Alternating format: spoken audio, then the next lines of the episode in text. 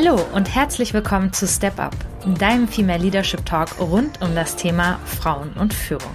Ich bin Nora Ast, ich bin Wirtschaftspsychologin und systemische Therapeutin und unterstütze mit meinem Unternehmen Leading Mindfully Führungskräfte im Finden und Leben eines mutigen und authentischen Führungsstils.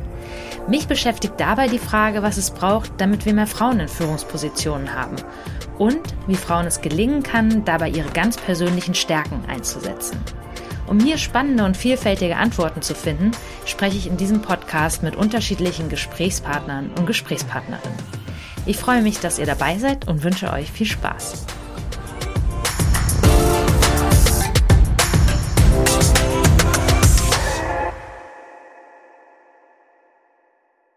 Freue mich total, heute endlich einmal wieder mit einem Mann zu dem Thema Frauen und Führung sprechen zu dürfen und habe dafür einen Gesprächspartner gewinnen können, der selbst sehr viel Erfahrung darin sammeln durfte, Potenziale zu fördern und dabei insbesondere auch Frauen.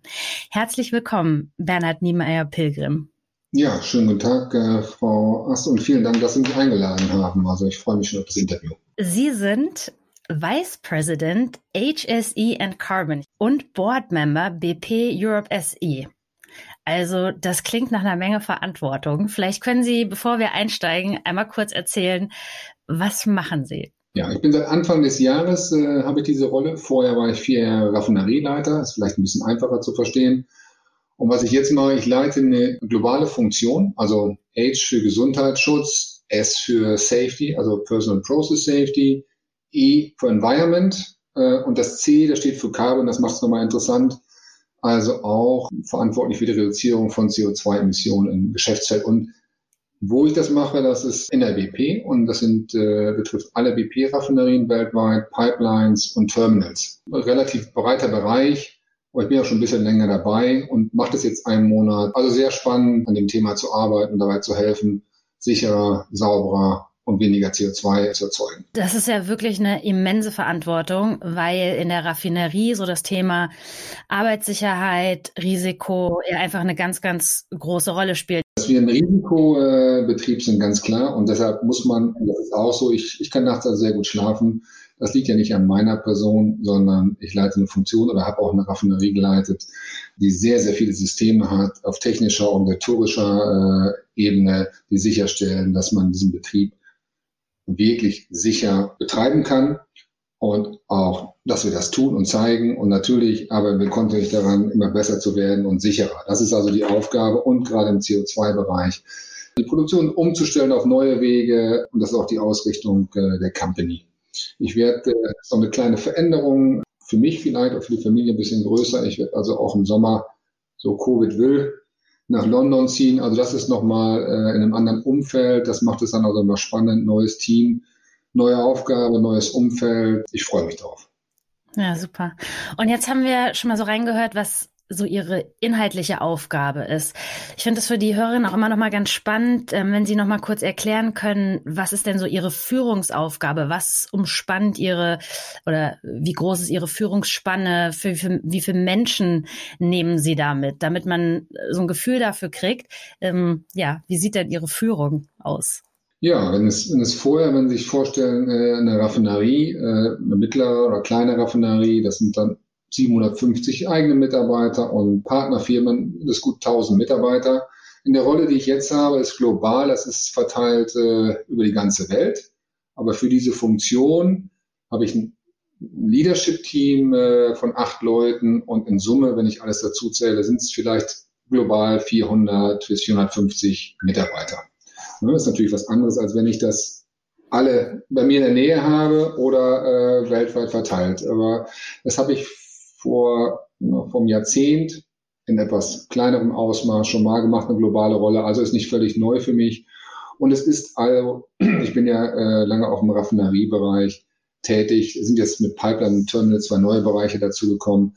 Aber es ist halt so, ich habe hab schon sehr viele Connection, ich kenne äh, viele Systeme. Ja, aber von der, von der Mitarbeiterführung äh, ist es nochmal was anderes. Äh, ich sehe halt nicht die Leute, im Moment so mit Covid sowieso nicht, wir sind halt immer irgendwo voneinander getrennt. Das heißt, äh, es ist sehr viel Kommunikation und sobald ich wieder reisen kann, werde ich das auch tun, äh, weil das eben auch sehr wichtig ist. Also es ist eine andere Art der Führung, ist aber kein großer Unterschied erstmal, wenn man sich äh, kennt. Bislang habe ich alle meine neuen Mitarbeiter nur übers Telefon und Video. Das geht auch und das geht auch sehr gut. Es ist natürlich nicht das Gleiche, wenn man abends essen geht oder zusammen in den Anlagen ist, aber es äh, Vertrauen schaffen, zusammenarbeiten, äh, das geht so genauso gut. Mhm. Und wie lange führen Sie jetzt schon? Wie viele Jahre sind das? Ja, also in, in solchen Senior-Rollen äh, würde ich mal sagen, äh, das mache ich jetzt seit 16, 17 Jahren. Also ist schon ein bisschen, äh, ne, also in unterschiedlichen Bereichen, aber globale Rollen, größere Bereiche.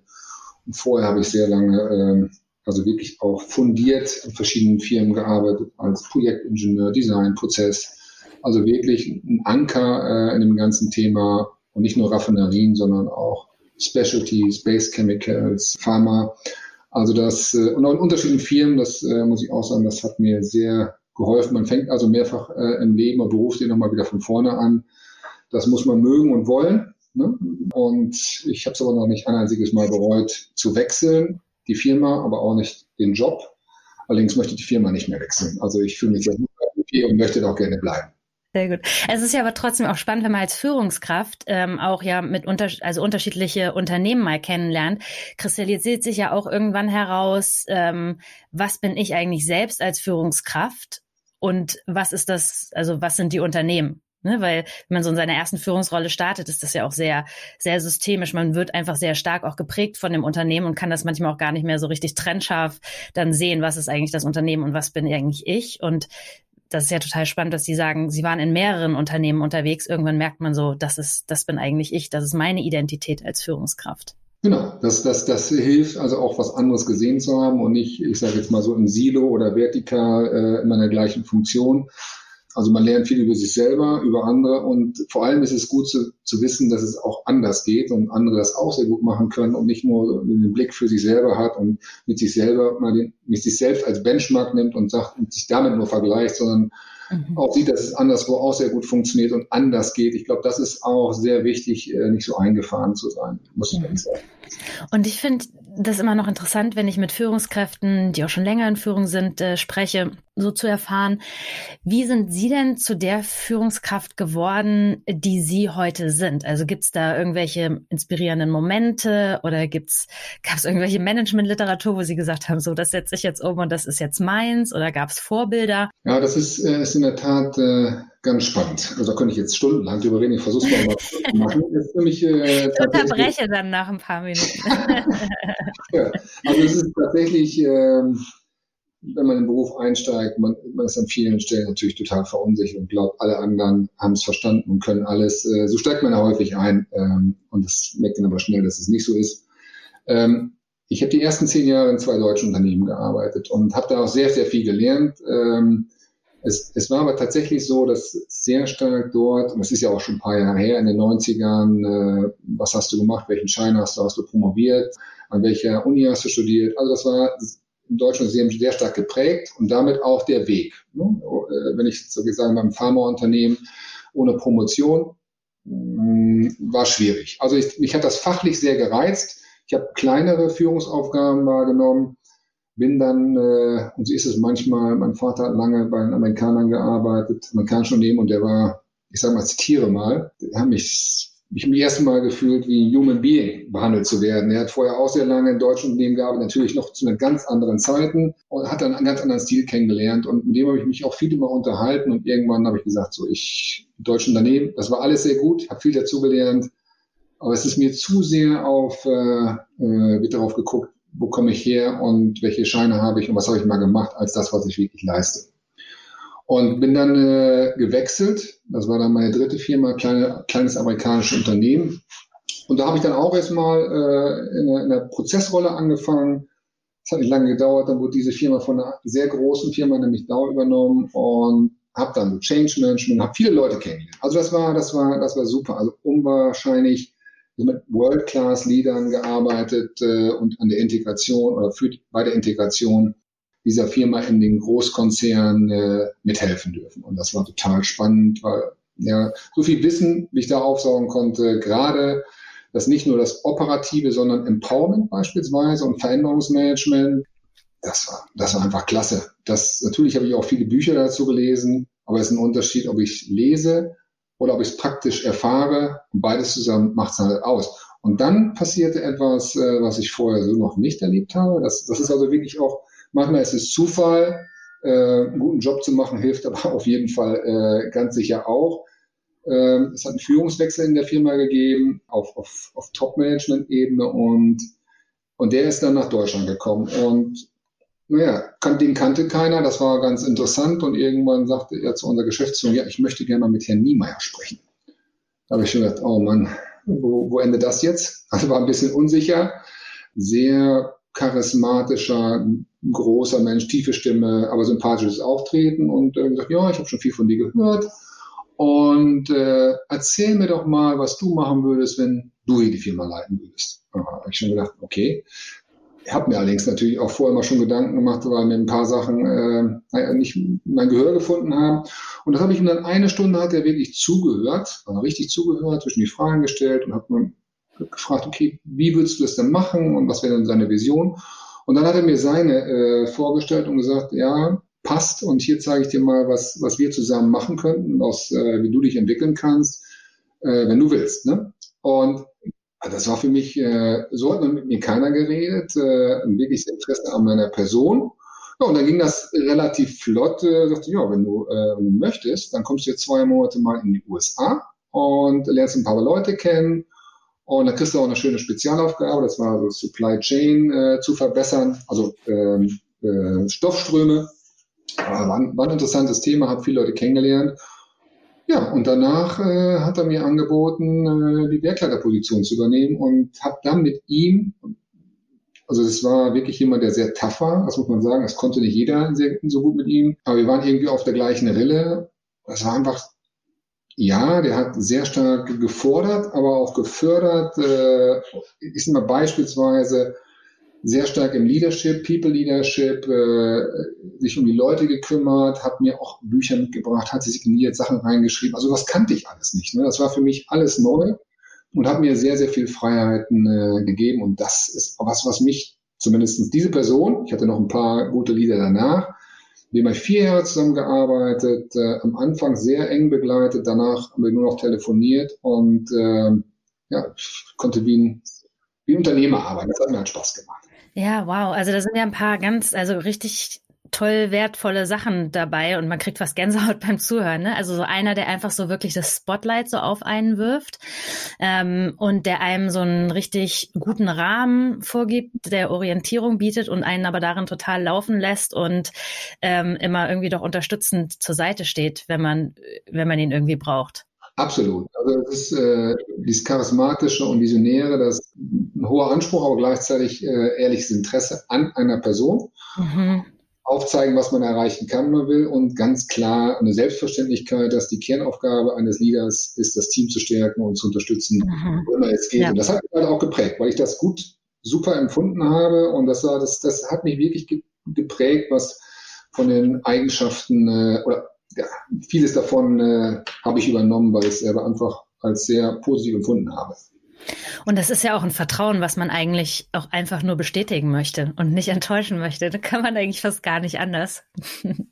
Ja, und ich meine, was, was auch vielleicht, und das ist ein Thema, das äh, geht nicht um meine Person nur, sondern auch zu erkennen oder dass jemand erkennt, äh, dass in, in mir ein Potenzial schlummert. Ich habe mhm. vorher schon in den deutschen Unternehmen Dinge, also Projekte gemacht, in Betriebnahmen, auch im größeren Stil. Das hat, das hat also häufig ziemlich gut funktioniert. Äh, mir war aber nie ganz bewusst, warum das so gut funktioniert hat. Ich bin sicher nicht, äh, nicht weil ich der Schlauste war, sondern weil ich es häufig geschafft habe, mit Mitarbeitern mitzunehmen, gemeinsam was zu entwickeln und ja, die Mitarbeiter und Mitarbeiterinnen gemerkt haben, der hat ein ehrliches Interesse an meiner Person und nicht nur daran, äh, dass er selber gut aussieht. Und äh, und das, das muss ich einfach sagen, dass jetzt im Nachhinein am Anfang wirklich die ersten zehn Jahre meines Berufslebens technisch sehr viel gelernt habe. Das war super.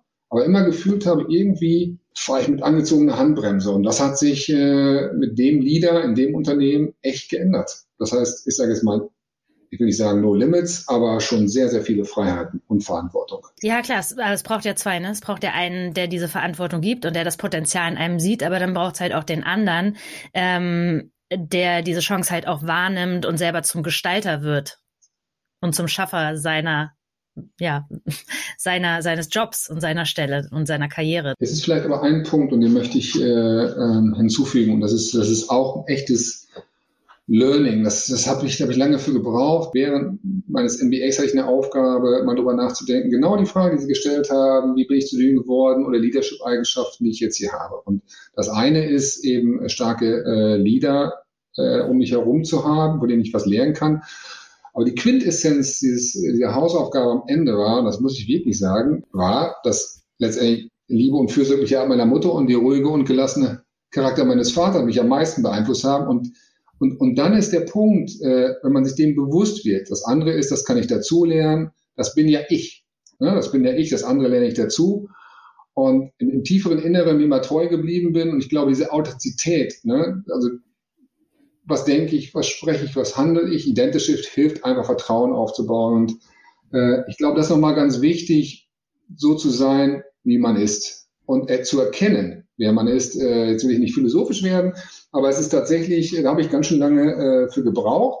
Und an einigen Stellen hat es eben so eine Weiterbildung oder so ein MBA äh, mir dabei geholfen, äh, mal systematisch in mich selber reinzuhören und auf anderer Stelle mich jemand angeschubst hat und sagt, hey, du kannst doch viel mehr, als äh, äh, du selber denkst. Und das ist, glaube ich, ein Thema nicht nur für mich, ja, oder für ja, Männer oder Frauen, sondern grundsätzlich für, für viele Neuanfänger oder die einige Jahre erst im Beruf sind oder gerade anfangen. Mhm, auf jeden Fall. Das Einzige, was, also wenn man jetzt mal so auf dieses Männer-Frauen-Thema anfängt zu gucken, ähm, was ich manchmal in meiner Praxis erlebe, in puncto Authentizität ist es, dass Frauen denken, sie müssten in Führung anders handeln, als sie authentisch sind.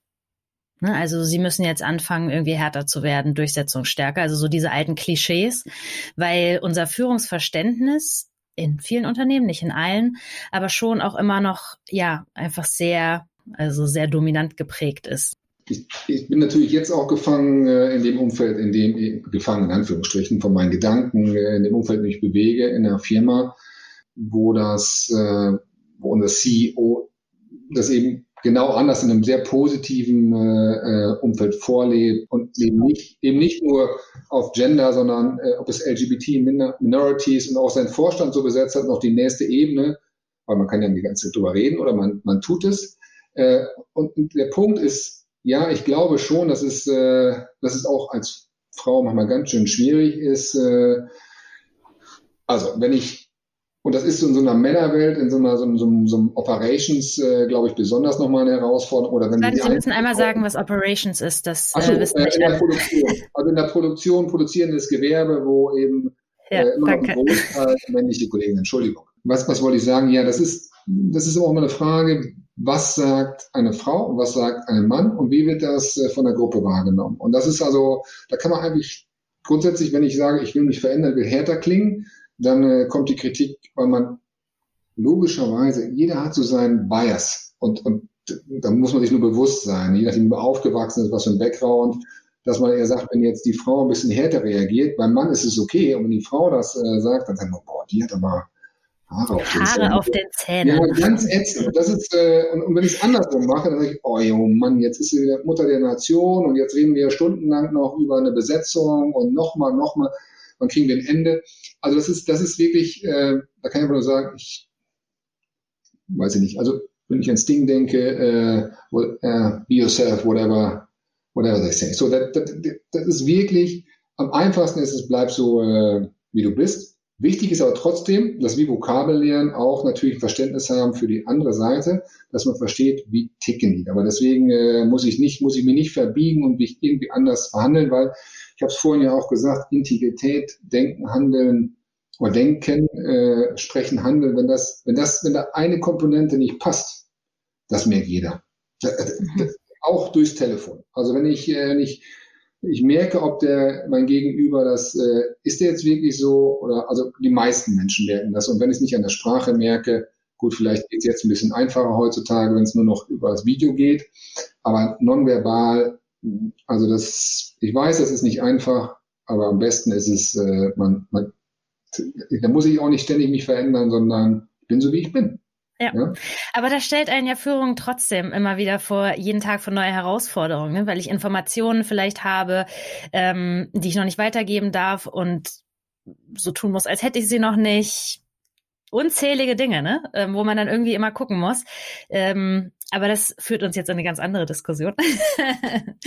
Wir wollen nochmal sprechen, insbesondere heute auch über, ähm, über die Förderung von Frauen. Und vielleicht können Sie einfach noch mal kurz berichten, so welche Erfahrungen haben Sie eigentlich gemacht in, in der Förderung von Potenzialen und insbesondere auch von Frauen? Fairerweise äh, muss ich sagen, dass ich wirklich, was das betrifft, wenn ich, wenn ich das Talent, also es sind nicht nur Frauen, also deswegen sind auch Männer eingeschlossen, aber wenn die jetzt mich über Frauen fragen, äh, ausschließlich gute Erfahrungen. Und die Förderung von Mitarbeiter Mitarbeiterin ist elementar für jedes Unternehmen. Äh, da kann man nicht auf Potenziale verzichten und zu sagen, nee, das, das kann jetzt nur ein Mann und dafür nehme ich keine Frau. Also die Erfahrung zu machen in, in einem Unternehmen, auch das ist bei uns der Fall, es gibt keine richtigen Quoten, aber etwas, was wir erreichen wollen. Und äh, da hat sich halt einiges äh, getan und äh, äh auf der, wenn ich jetzt mal so eine Raffinerie nehme, äh, auf der zweiten Führungsebene, also äh, Bereichsleiterebene, dort haben wir jetzt zumindest seit zwei Jahren erste äh, weibliche Bereichsleiterin. Das haben wir in 65 Jahren vorher nicht geschafft. Das hilft also und auf dem nächsten Level, Abteilungsleiterebene, haben wir bis zu 25 Prozent äh, Mitarbeiterinnen. Also, und wie kriegt man die denn?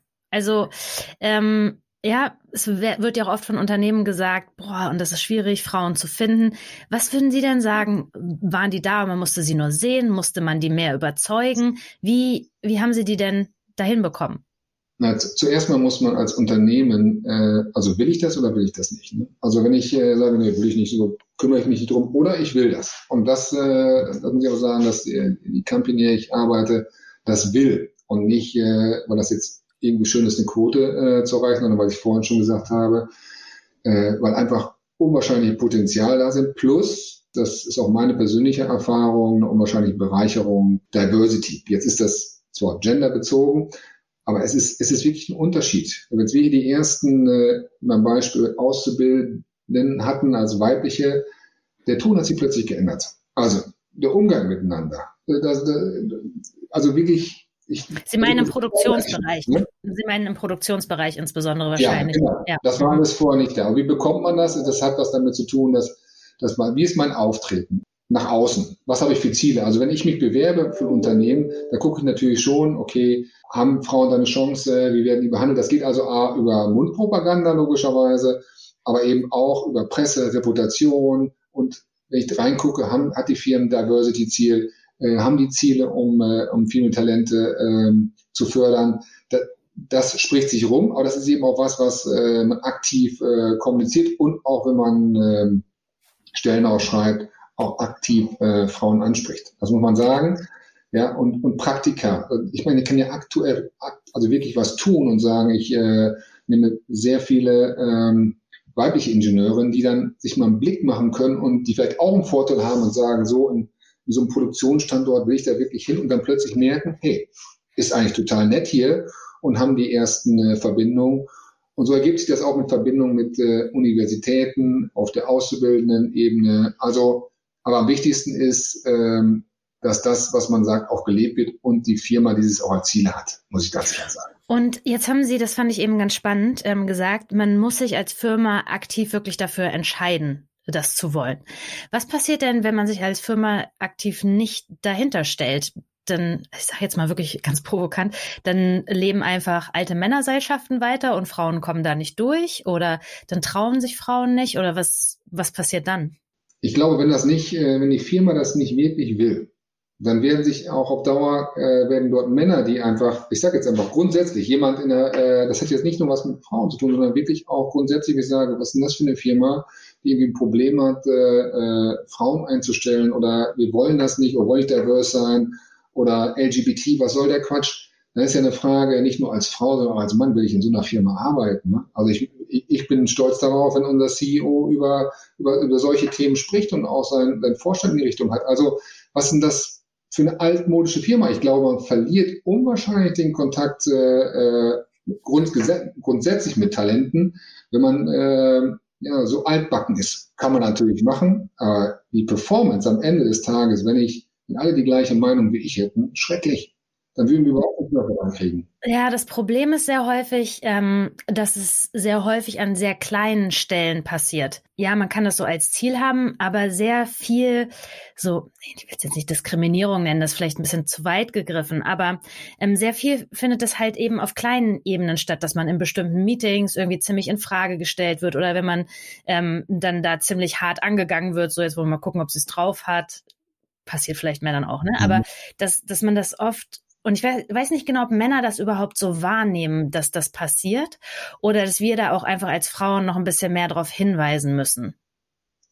Ja, wir haben, also um, um sowas, äh, also diese vielen Kleinigkeiten, dafür haben wir eben auch ein Frauennetzwerk, äh, in dem nicht nur Frauen sind übrigens, äh, genau um solche Themen, weil man glaubt, und deswegen muss, muss ich aber jetzt der Ehrlichkeit halber zufügen, ne, also die reale Welt, das passiert immer noch. Und dann ist es aber so, dass ich mich austauschen kann, wie das Thema ansprechen. Ich meine, wenn einer total sich äh, verhaut, als erstes erwarte ich, dass der Leader im Raum sofort interveniert.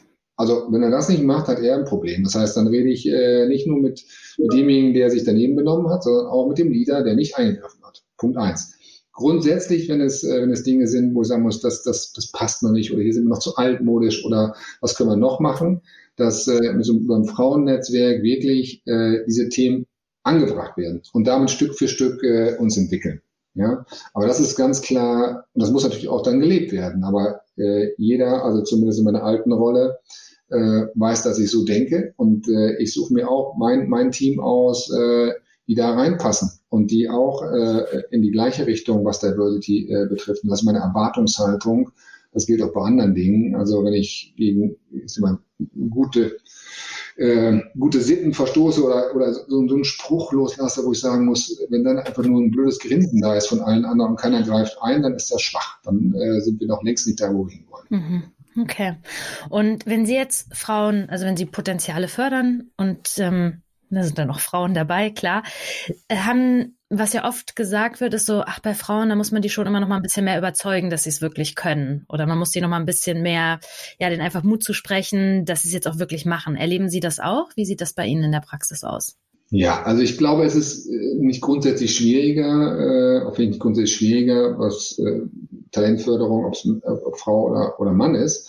Aber ich, äh, was ich schon erlebe und fast durchgängig, dass Frauen halt äh, häufiger einen kleinen Anschubser brauchen als positive Verstärkung. Weil das ist sehr, ist häufig so, häufig reflektierter als männliche Kollegen. Äh, gib mir einen Job und ich zeige dir, wie es geht. Äh, oder ich, nee, also ich fühle mich noch ein bisschen unsicher und kann ich das wirklich und wie soll ich das alles hinbekommen und dann womöglich noch im Kopf äh, die, die, Familie habe, selbst im modernen Umfeld, an, an vielen Stellen ist es halt doch noch immer ein traditionelles Modell, muss ich viel mehr äh, mir Gedanken machen. Und das diese Zweifel eben wegzubekommen und auch dabei zu unterstützen, eben zu sagen, ja, okay, was, wo sind denn deine Zweifel? Und dann äh, zu gucken, okay, das, das meiste davon kann man wirklich äh, relativ schnell im Gespräch lösen und auch, also wirklich auch Mut machen. Das, was ich ganz am Anfang gesagt habe, äh, zu sagen, Mensch, ich sehe das aber ganz anders. Oder die Seite in dir ist total super. Oder gerade wenn wir ist ein modernes Unternehmen oder wenn wir über agiles Arbeiten reden,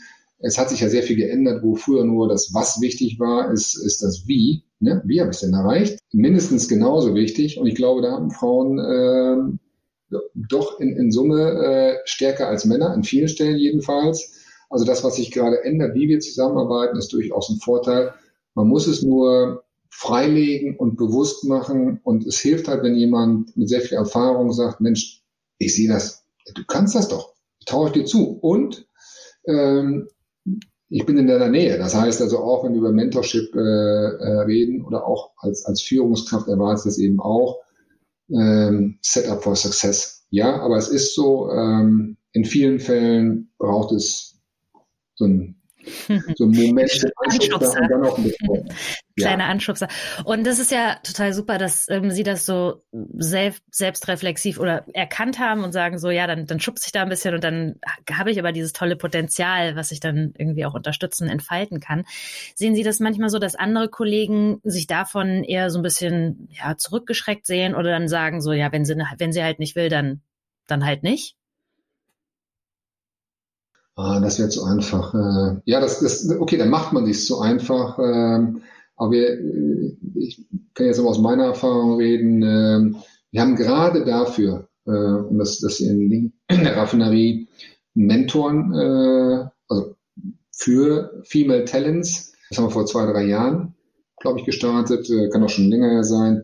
Aber was gut ist, eben zu Mentoren aus dem, aus dem Senior Leadership, äh, gar nicht die eigenen Mitarbeiter, sondern die anderen ja, als Aufgabe, als Aufgabe. Natürlich meldet sich da immer noch freiwillig. Wir sagen, wir haben hier fünf Talente, wer möchte. Aber in Summe ist das meine Erwartungshaltung, dass jeder mitmacht und das hat auch funktioniert.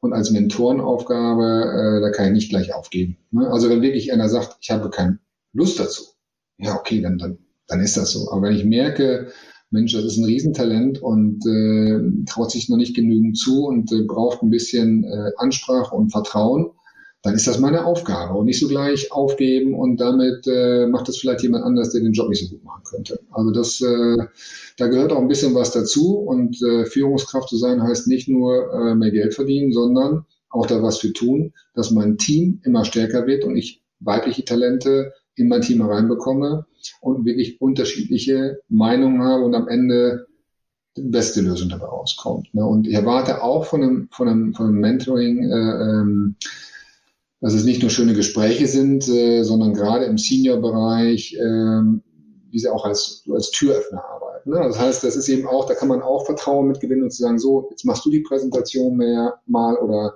ein Executive äh, VP kommt äh, zu Besuch und wir stellen dich vor oder also Sonderprojekte übernehmen, also auch wirklich eine Sichtbarkeit die Chance geben, geben ja, mhm. die Sichtbarkeit geben und äh, eben auch Selbstsicherheit gewinnen. Mhm. Das ist beides wichtig. Mhm.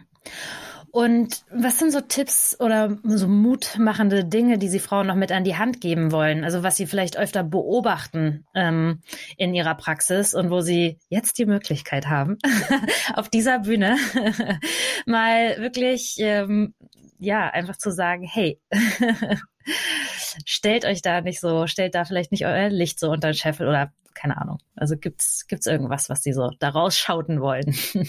ja, das ist, also ich habe, ähm, ich rede ja natürlich auch äh, äh, mit Mitarbeiterinnen äh, über solche Themen. Ne? Und also mutig sein, ne? das ist, glaube ich, äh, einfach mal machen. Im schlimmsten Fall äh, wenn, wenn ein guter Job angeboten wird ich bewerbe mich, bekomme ich eine Absage. Ja, so be it. Ne?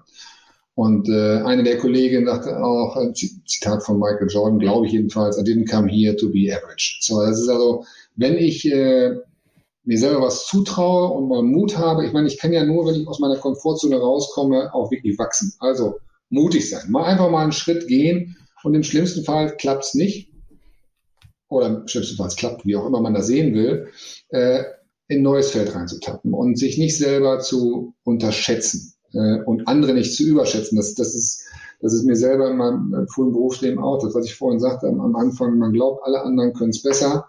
Ähm, irgendwann ist die Realität, dass es nicht so ist. Also von daher, und was glaube ich auch wichtig ist, war eine Aussage einer Kollegin, hat auch ein bisschen äh, gedauert, äh, es nicht unbedingt jedem recht machen wollen. Ne? Das ist ja so ein bisschen äh, Share und Care und so und äh, also äh, sich das bewusst zu machen, äh, dass ich nicht hier bin, um mit allen bester Freund zu sein. Als Führungskraft, Sie haben es ja vorhin gesagt, es gibt Situationen auch, die schwierig sind.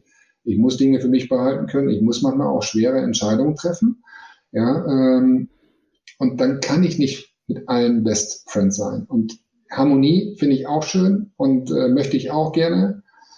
Als Führungskraft äh, kann es eben manchmal sein, dass ich Entscheidungen treffen muss, äh, die für fürs Unternehmen oder für die meisten Mitarbeiter tatsächlich die beste Lösung sind und die nicht jedem gefallen. Und dann kriege ich halt mal nicht von jedem Applaus, äh, so ist das.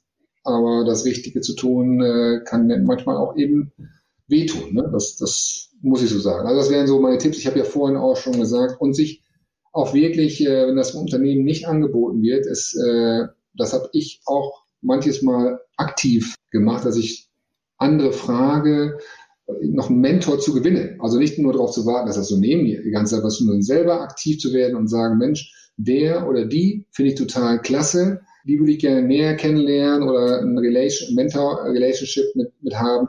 Ja, dann kann ich auch ein Referenzschreiben aufsetzen, habe ich für mich selber auch gemacht. Also das ist äh, nicht nur darauf warten, dass andere alles für einen tun, sondern sagen, ich mache das jetzt einfach mal. Und auch da man überrascht sein, an wie vielen Stellen, also ich habe zumindest ein Mentorship noch keiner abgesagt, auch wenn man viel zu tun hat, Leute sich freuen und dass es eben auch eine Win-Win sein kann, äh, wenn ich eben auch da nicht nur was erwarte, sondern eben selber auch was vorbereite. Also das passt alles in die mutigste Schiene rein, aber ich glaube, das ist wichtig, das selber auch in die Hand zu nehmen und nicht zu sehr voneinander abhängig zu sein. Mhm. Ja, dieses Mutig-Thema, ich kenne das als Frau auch, das sagt sich aber so leicht. Sei mal mutig. Oh. Ja, es gibt ja auch äh, genügend, das ist immer auch, das ist auch der Punkt, man ist ja nicht alleine. Es gibt also durch viele Führungskräfte, äh, weibliche, die auch schon lange dabei sind. Also ich mache das auch häufig und empfehle eben auch Top, aus dem Top-Leadership, Female Leader, das vielleicht nochmal anders, weil, weil die Dinge genauso, wie Sie jetzt gerade sagen, empfinden äh, äh, wie man selber und wie haben die es geschafft, darüber hinauszukommen. Also wenn ich mit jemandem rede, der grundsätzlich offensichtlich überhaupt kein Problem hat, äh, in jede neue Challenge reinzugehen, dann ist das ein bisschen schwierig, weil der kann oder die kann das dann vielleicht nicht so gut erklären, weil das natural ist. Ne? Wenn ich aber selber das schon durchgemacht habe, kann das sehr hilfreich sein. Also das eben auch weibliche Mentoren mache ich häufig und wie gesagt, klappt eigentlich immer gut. Mhm. Und ähm, an einer Sache bin ich eben noch hängen geblieben, so dieses Thema gerne so Everybody's Darling sein zu wollen. Ähm, ich habe viele Frauen, die ich coache, die gerade so in Führung kommen und die das schon sehr umtreibt. Ne? Also gerade sich sehr viel auspowern, sehr viel Energie drauf verwenden. Am Anfang es wirklich allen Seiten recht machen zu wollen, was einfach nicht möglich ist.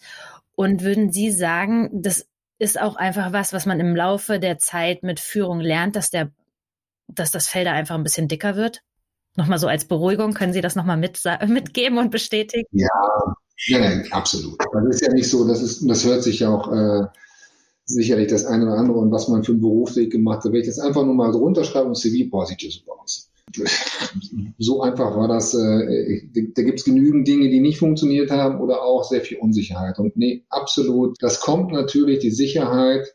Und deswegen ist es auch, glaube ich, ganz gut, wenn man beruflich versucht, erstmal einen Anker, e-, egal in welchem Bereich, der sich von einer Sache wirklich äh, was verstehe, bevor ich, also gerade am Anfang, äh, drei bis fünf Jahre in der ersten Rolle, wirklich Tiefe bekomme. Und mit der Tiefe kommt ja Selbstvertrauen und damit unabhängig, ob weiblich oder männlich, also damit kommt dann auch, wenn mit Capability und, und äh, Sachverstand immer häufig auch das Vertrauen in andere und hat man alles hinbekommen. Also das, das wächst äh, mit der Zeit und mit, mit den Aufgaben. Das ist, äh, es gibt sicherlich äh, Naturtalente, die, die, denen das alles zufällt.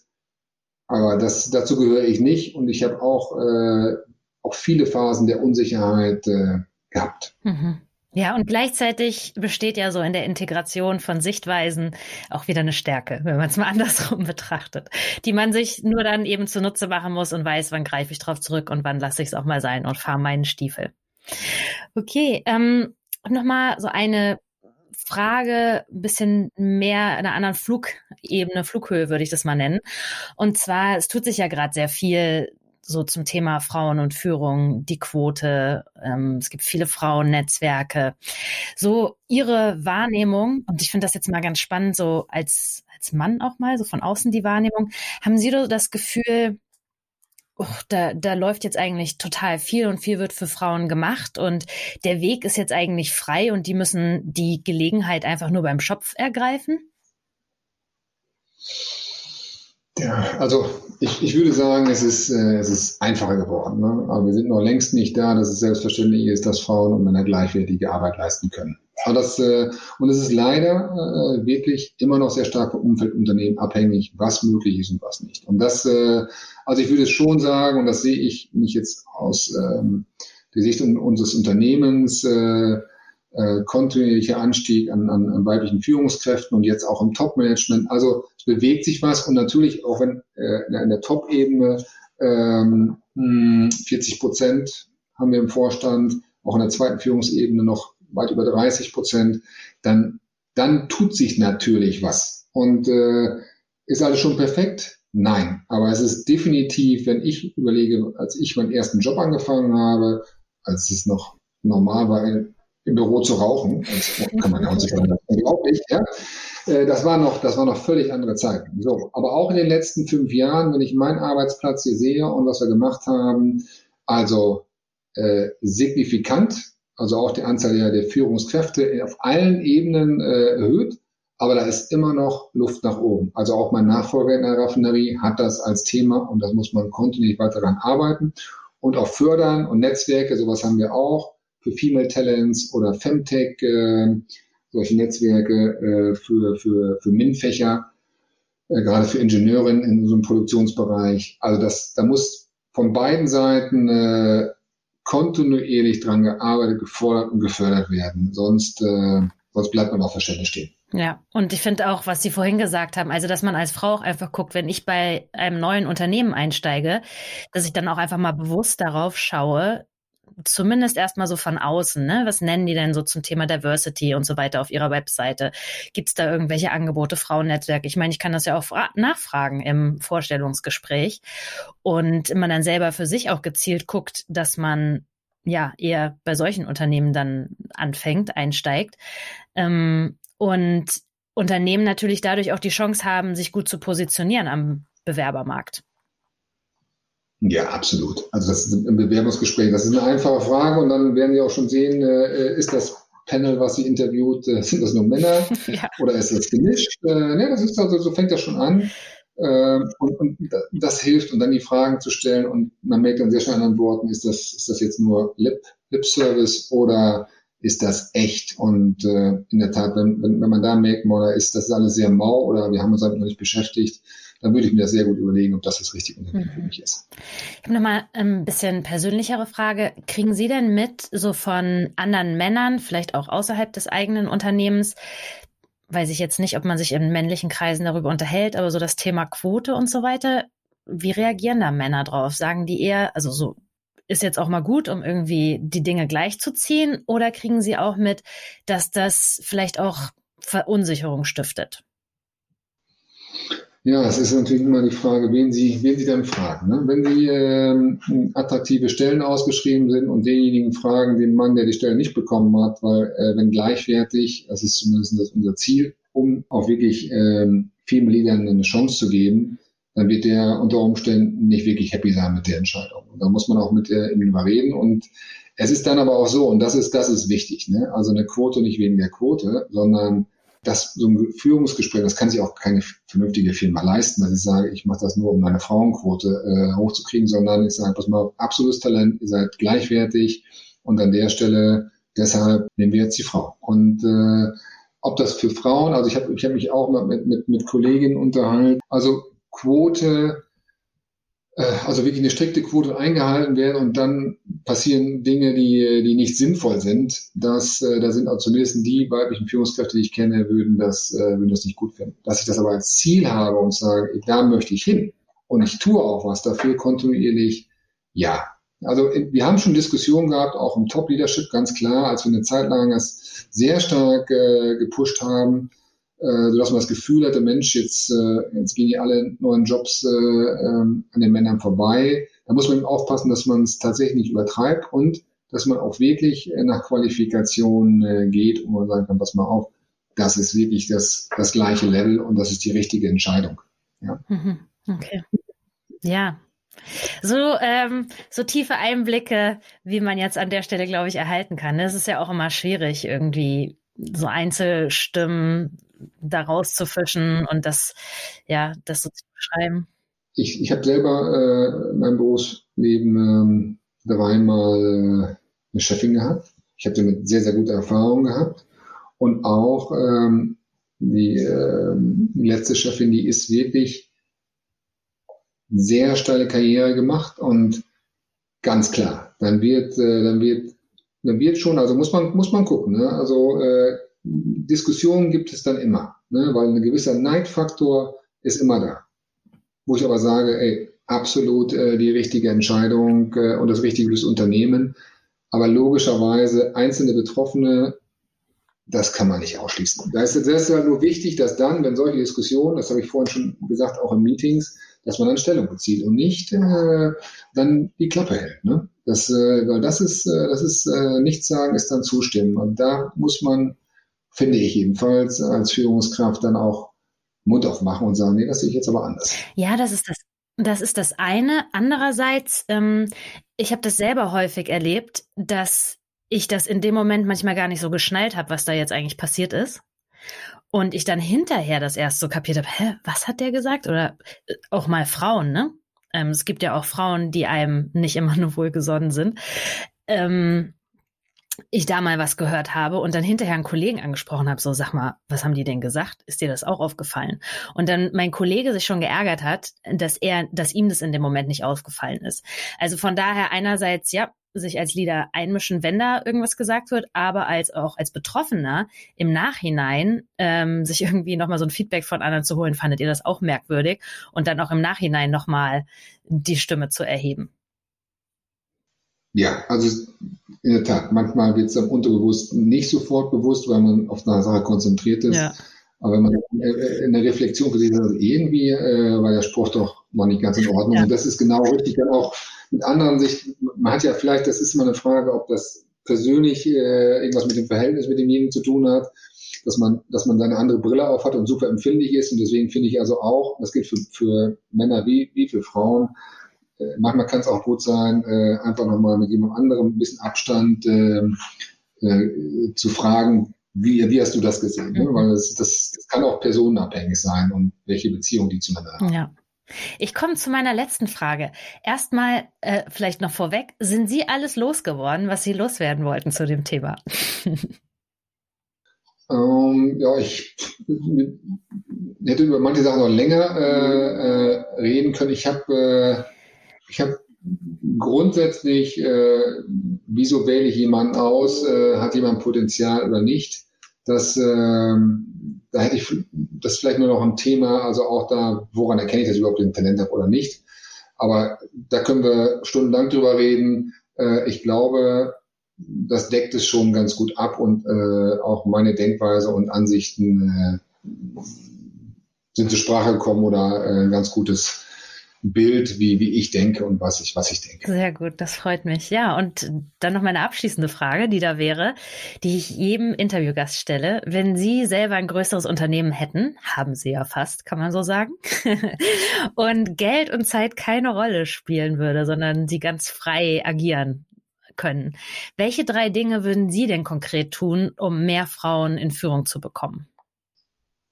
Ja, gute, gute Frage. Also, wenn ich keine Constraints hätte, ähm, ganz klar flexible Arbeitszeitmodelle und Betreuungsangebote für, für Mitarbeiter mit Kindern, um lesen, äh, wirklich Lösungen für alle Lebensphasen anzubieten. Weil das ist, glaube ich, da sehe ich also auch gerade in der Phase zwischen 30 und 40 und dann, ähm, ja gut, Männer können nun mal keine Kinder bekommen, und dann ist, äh, dann ist das manchmal genau der Punkt, äh, wo wir die äh, Top-Talente verlieren, weil eben ich keine Verwandten oder sonst was habe in Deutschland, das nicht so top ist, dass, äh, dass ich eben in Phasen, wo ich nicht voll arbeiten kann, flexibel arbeiten kann. Das finde ich total äh, wichtig und auch als Top-Führungskraft und, äh, und nicht nur äh, also auf, auf allen Ebenen. Das äh, glaube das, das wäre äh, wichtig.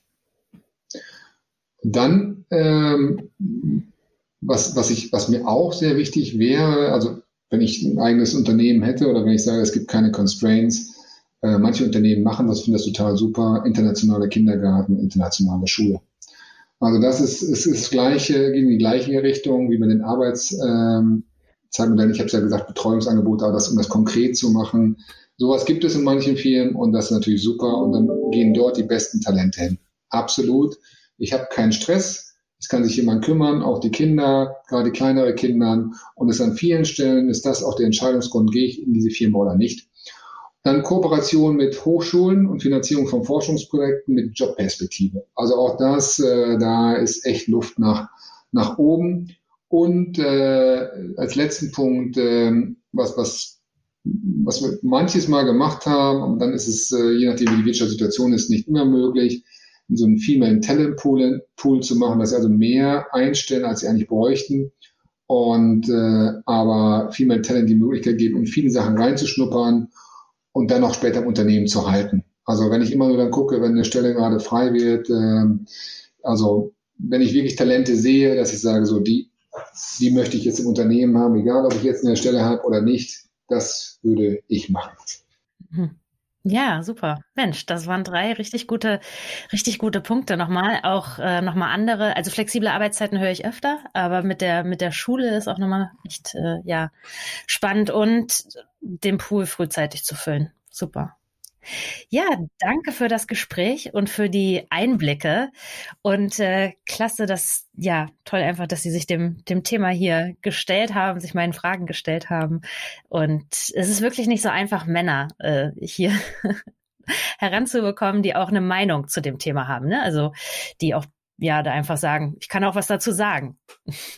Also vielen Dank. Ja, vielen Dank äh, für, das, für das sehr gute Gespräch. Äh, tolle Fragen und haben mir totalen Spaß gemacht. Und ich sehe das auch mit als, als meine Aufgabe. Wenn ich so eine Gelegenheit bekomme, warum soll ich das nicht machen? Und vielleicht äh, kommt der ein oder andere Mann auf die Idee zu sagen, Mensch, äh, was der kann, das kann ich aber auch. Äh, Mache ich auch gerne mal mit.